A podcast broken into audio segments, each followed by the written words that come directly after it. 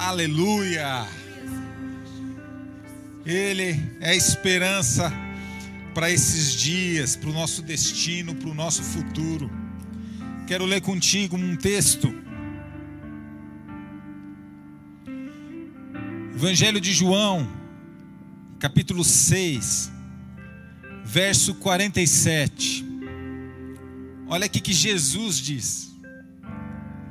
Jesus fala o seguinte: Em verdade, em verdade vos digo, quem crê em mim tem a vida eterna. Eu sou o pão da vida. Olha aqui que Jesus fala: Eu sou o pão da vida.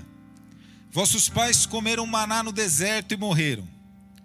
Este pão que desce dos céus, está falando dele, Jesus, para que todo que dele comer, todo que dele comer, não pereça. Ele continua: Eu sou o pão vivo que desceu do céu. Se alguém dele comer, viverá eternamente. E o pão que eu darei pela vida do mundo é a minha carne. Disputavam os judeus, pois, entre si, dizendo: Como que Jesus quer dizer? Como pode esse dar-nos a comer a sua própria carne?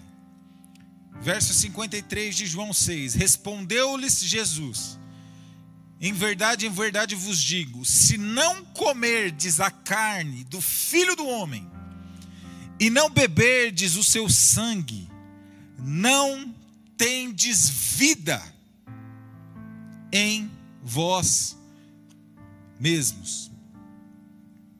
Olha o que eu tenho pensado esses dias, irmãos. É o seguinte: é essencial nós sabermos como nós vamos passar por essa crise. Mas é o que eu tenho pensado é como eu vou estar depois que toda essa crise passar. Porque vai passar. Vai passar. Mas a questão é como eu estarei daqui 30, 40, 60 dias, quando tudo isso terminar. Porque vai acabar, vai passar. Como que eu vou estar espiritualmente? Como a minha vida de fé vai estar depois que tudo isso passar? Eu tenho pensado, meditado nessas coisas, e algo que eu tenho percebido é que, da mesma maneira como nós cuidamos, estamos tendo um cuidado, um zelo pelo nosso corpo, para que o nosso corpo não receba nada que seja destrutivo, nós devemos ter este mesmo zelo em relação à nossa alma, nosso espírito e às nossas emoções. Nós precisamos saber como alimentar o nosso espírito, a nossa alma. Até porque, irmãos, o que eu sou hoje, o que você é hoje, é fruto da forma como você tem se alimentado, sabia disso? Eu até divulguei essa semana na, na, nas redes um estudo, um americano, ele fez, um jornalista americano, ele fez um estudo, uma pesquisa, um trabalho de campo. Ele ficou 30 dias só comendo McDonald's, no café da manhã, no almoço e na janta. 30 dias depois, esse jornalista ele estava com 12 quilos a mais, problemas no joelho, problemas no fígado, com síndromes, depressão, dor de cabeça e variação de humor. Sabe o que, que nós aprendemos com isso? Nós somos o que nós comemos. Nós somos resultado da forma como nós nos alimentamos. E a pergunta que eu faço para você nesses dias, que provavelmente você está passando em isolamento social, como você tem alimentado o teu espírito? O que você tem feito para alimentar a tua alma? Você tem se empanturrado de redes sociais, de Netflix, de entretenimento? Como você tem alimentado o teu espírito nesses dias? Porque eu quero te falar algo. Se você quer terminar, quando terminar essa crise, você está melhor do que quando começou, você precisa alimentar o teu espírito com o pão da vida. O pão da vida. A gente percebe tantas gente pessoas compartilhando nesse tempo de quarentena, vou assistir essas séries, isso, vou fazer aquilo, tal. Não é pecado não, não estou falando que isso é errado, só quero te falar algo, querido. Você também precisa alimentar as suas emoções, você também precisa alimentar o teu espírito. E Jesus fala que quem não comer do pão da vida, que é ele, sua carne, quem não beber do seu sangue, não tem vida em si mesmo. Não tem vida em si mesmo. Não vai ser um entretenimento que vai trazer vida para você. Não vai ser muito tempo de sono que vai trazer vida para você. A palavra de Deus diz, Jesus diz: quem não comer do meu corpo e quem não beber do meu sangue, não tem vida em si mesmo. E hoje as pessoas estão trancafiadas dentro de casa, padecendo sem vida, com as emoções dilaceradas, porque não tem vida em si mesmo.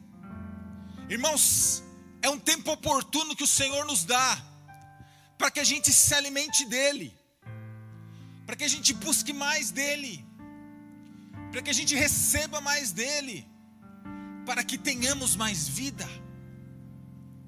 O Senhor está nos dando um tempo onde nós podemos investir mais, para termos mais dEle, mais da Sua palavra, mais da Sua presença. Para termos vida. O caminho da vida está no pão da vida. O caminho da vida é se alimentar daquele que é o pão da vida, da água viva. O caminho da vida está em nós termos um relacionamento concreto, profundo, sólido, frequente, rotineiro, diário, com aquele que gera vida, que dá vida. Nós precisamos nos alimentar dele de Sua presença, de Sua palavra. Sabe por quê, irmãos? Porque se nós não nos alimentarmos dele, invariavelmente estaremos nos alimentando de outras coisas.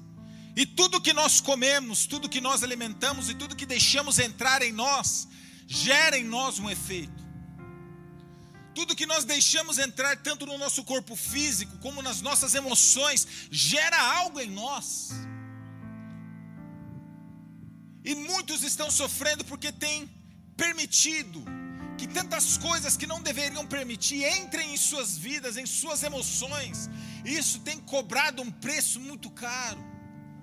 As pessoas desesperadas, sem esperança.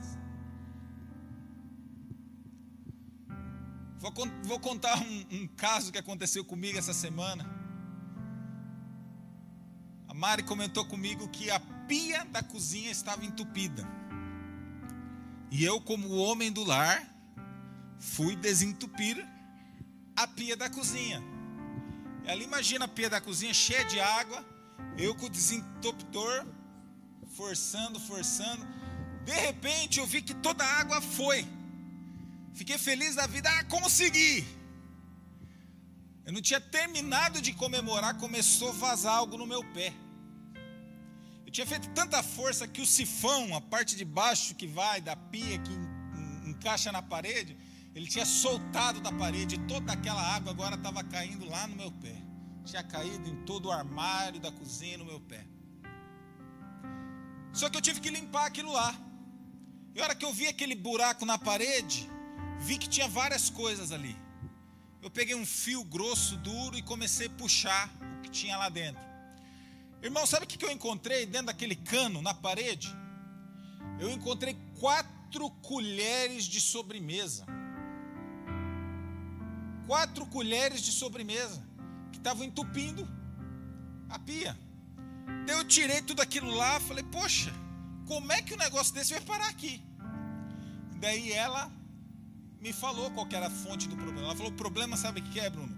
O problema é que o, o ralo ali da pia, ele é muito grande. Então, por ser grande e não ter nenhum filtro, começa a entrar coisas que não deveriam entrar ali. Eu falei, poxa, então a gente tem que comprar um ralo, para que só entre o que é para entrar. Eu aprendo algo com isso. Nós precisamos ter critérios, nós precisamos ter filtros nas nossas vidas para permitir que as coisas entrem em nós. Hoje está muita gente gritando, vozes e vozes e vozes e vozes gritando, irmãos. Nós precisamos ter filtro para saber qual o efeito que o que tem sido dito e proclamado vai gerar isso dentro de nós, porque um preço vai ser cobrado. Se nós não nos alimentamos do pão vivo que desceu do céu, se nós não bebemos da água viva, de algum lugar nós estamos comendo e de algum lugar nós estamos bebendo. Isso vai gerar algo em nós. Mas tem outra consequência que eu quero deixar para o teu coração esta noite. Toda vez que nós não nos alimentamos do pão vivo, toda vez que nós não comemos do pão vivo e não bebemos da água viva, toda vez que nós não nos alimentamos de Cristo, nós estamos alimentando o maior inimigo que a Bíblia nos mostra. Se nós não alimentamos em Cristo a nossa vida espiritual, nós estamos fortalecendo o maior inimigo e o inimigo que mais frequentemente aparece na Bíblia: o medo. Irmãos, como hoje as pessoas estão debaixo de medo.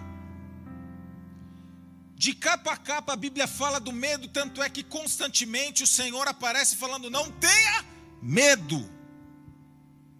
Não tenha medo. E hoje muitos de nós, por não termos um filtro, e por não nos alimentarmos do pão vivo que desceu do céu, temos dado vazão e temos fortalecido este grande inimigo que nós temos chamado medo. As pessoas apavoradas, desesperadas, você aí está me escutando, talvez você esteja totalmente debaixo de uma pressão e de uma opressão por causa de medo. O que, que vai ser da minha vida? Como que eu vou pagar as contas? Como que nós vamos sobreviver a tudo isso? Nós vivemos um dia onde os principados que governam as áreas espirituais, que ministram medo, eles estão correndo a terra tentando alimentar aqueles que não se alimentam do pão da vida. E o medo, irmãos, o medo é extremamente destrutivo. Eu quero falar um pouquinho sobre medo. O medo é o inimigo mais citado na Bíblia. O tempo inteiro Deus vem querer puxar o povo dele, os seus filhos, relembrando eles que neles não haveriam, não deveriam ter espaço nas suas vidas para o medo. E quero te falar algo: o medo, como a pastora Lorena falou esses dias, o medo não é falta de fé, não é ausência de fé. Medo é ter fé em que tudo vai dar errado. Medo é ter fé que a gente vai viver o pior. Medo é ter fé que os nossos esforços serão frustrados. Medo é acreditar que tudo vai dar errado. Até porque, irmãos, ninguém fica em dúvida, porque a própria dúvida já é uma escolha. Quando nós estamos na dúvida, nós escolhemos não crer na palavra. Quando nós decidimos ficar em dúvida, porque ficar em dúvida era uma, é uma decisão. Ficar em dúvida é uma decisão, ficar em cima do muro é uma decisão. Quando o Senhor fala, eu tenho um futuro, eu tenho um destino para você, eu é que sei os planos que tenho a teu respeito, mas mesmo assim nós ficamos em dúvida, simplesmente nós estamos escolhendo não acreditar no que Ele nos disse.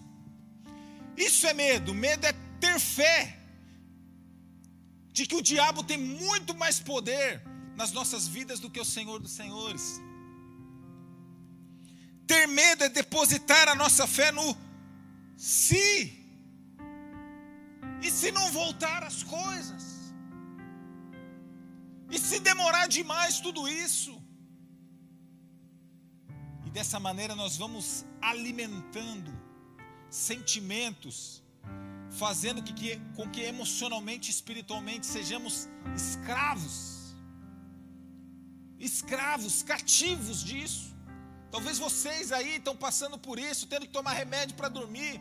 O pavor de não saber como vai acontecer as coisas, com medo.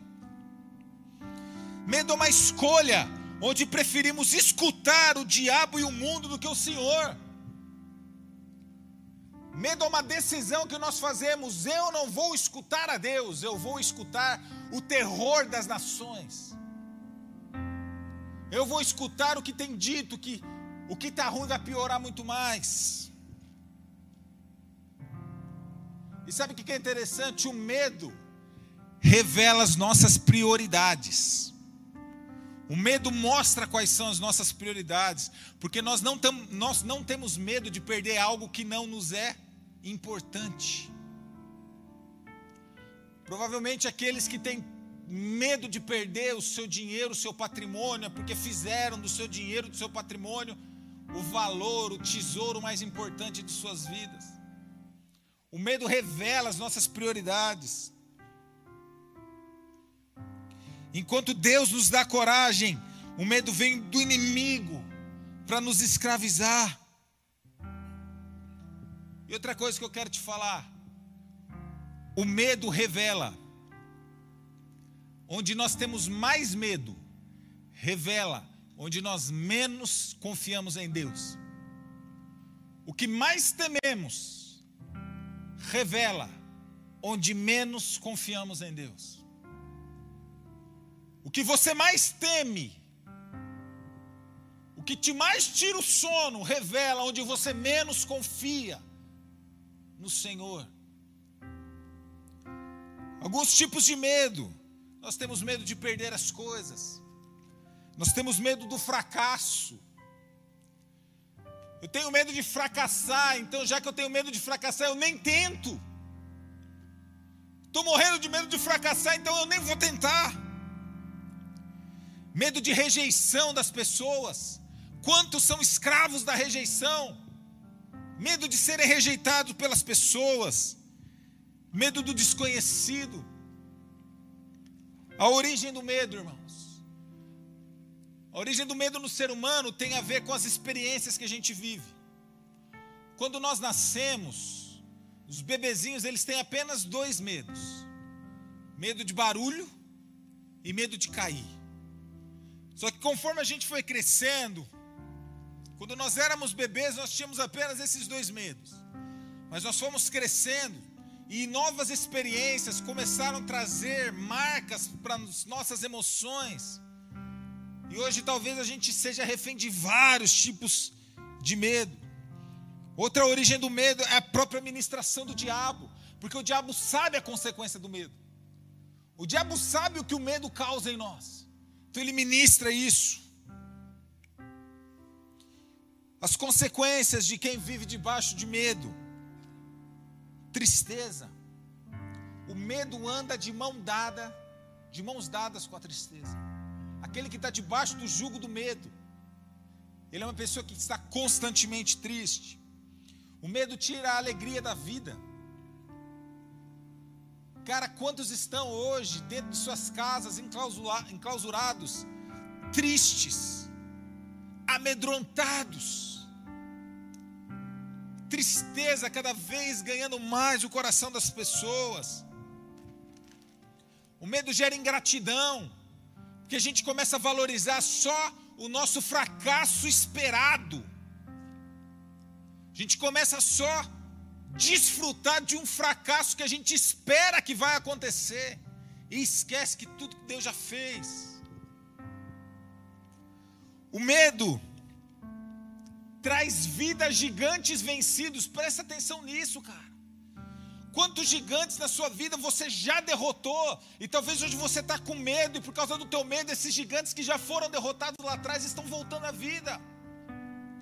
Nós cantamos aqui hoje, já vi tua mão mover montanha. Creio que o Senhor fará o mesmo outra vez. Cara, toda vez que eu estou numa situação de aperto, algo que vem no meu coração é o seguinte: não é a primeira vez.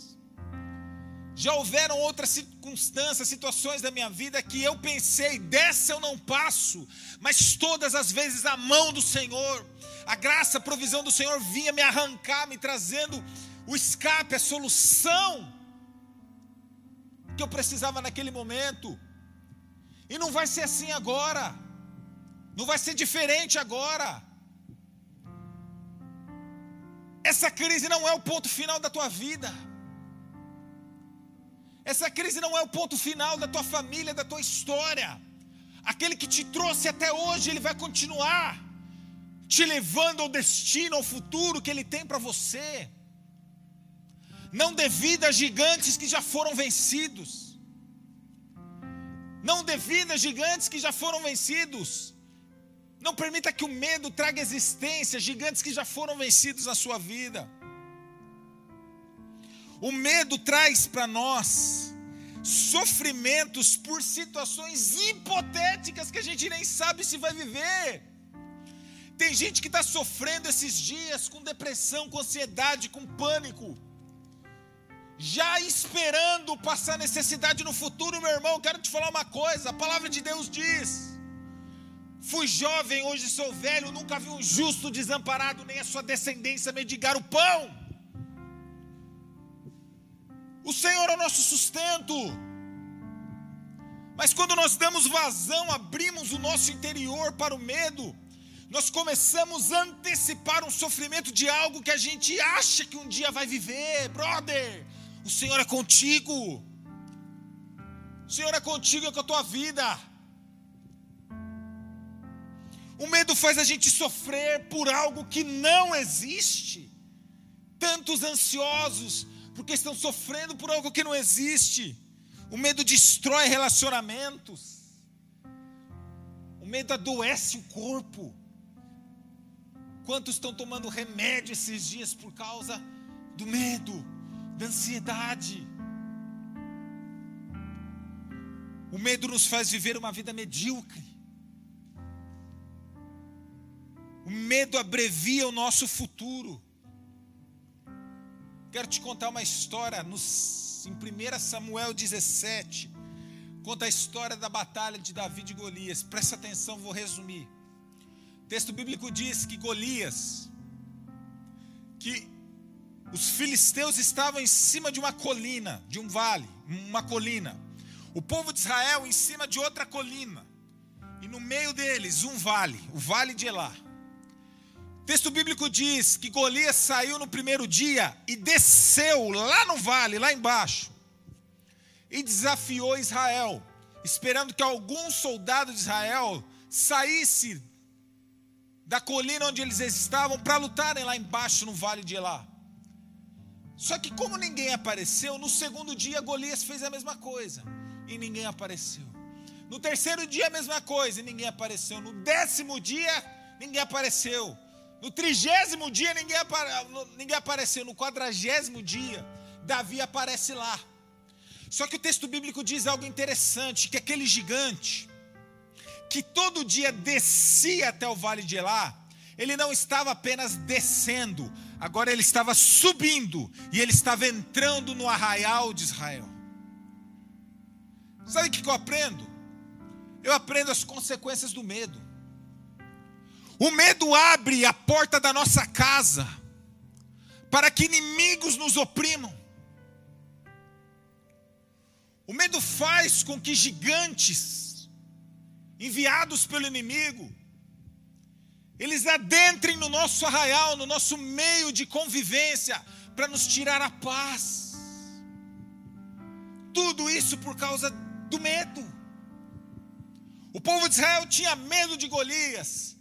E Golias, ao perceber o medo, ele não mais se contentava em ficar lá embaixo no vale de Elá. Agora todo dia ele descia, mas também subia e entrava no meio do arraial de Israel.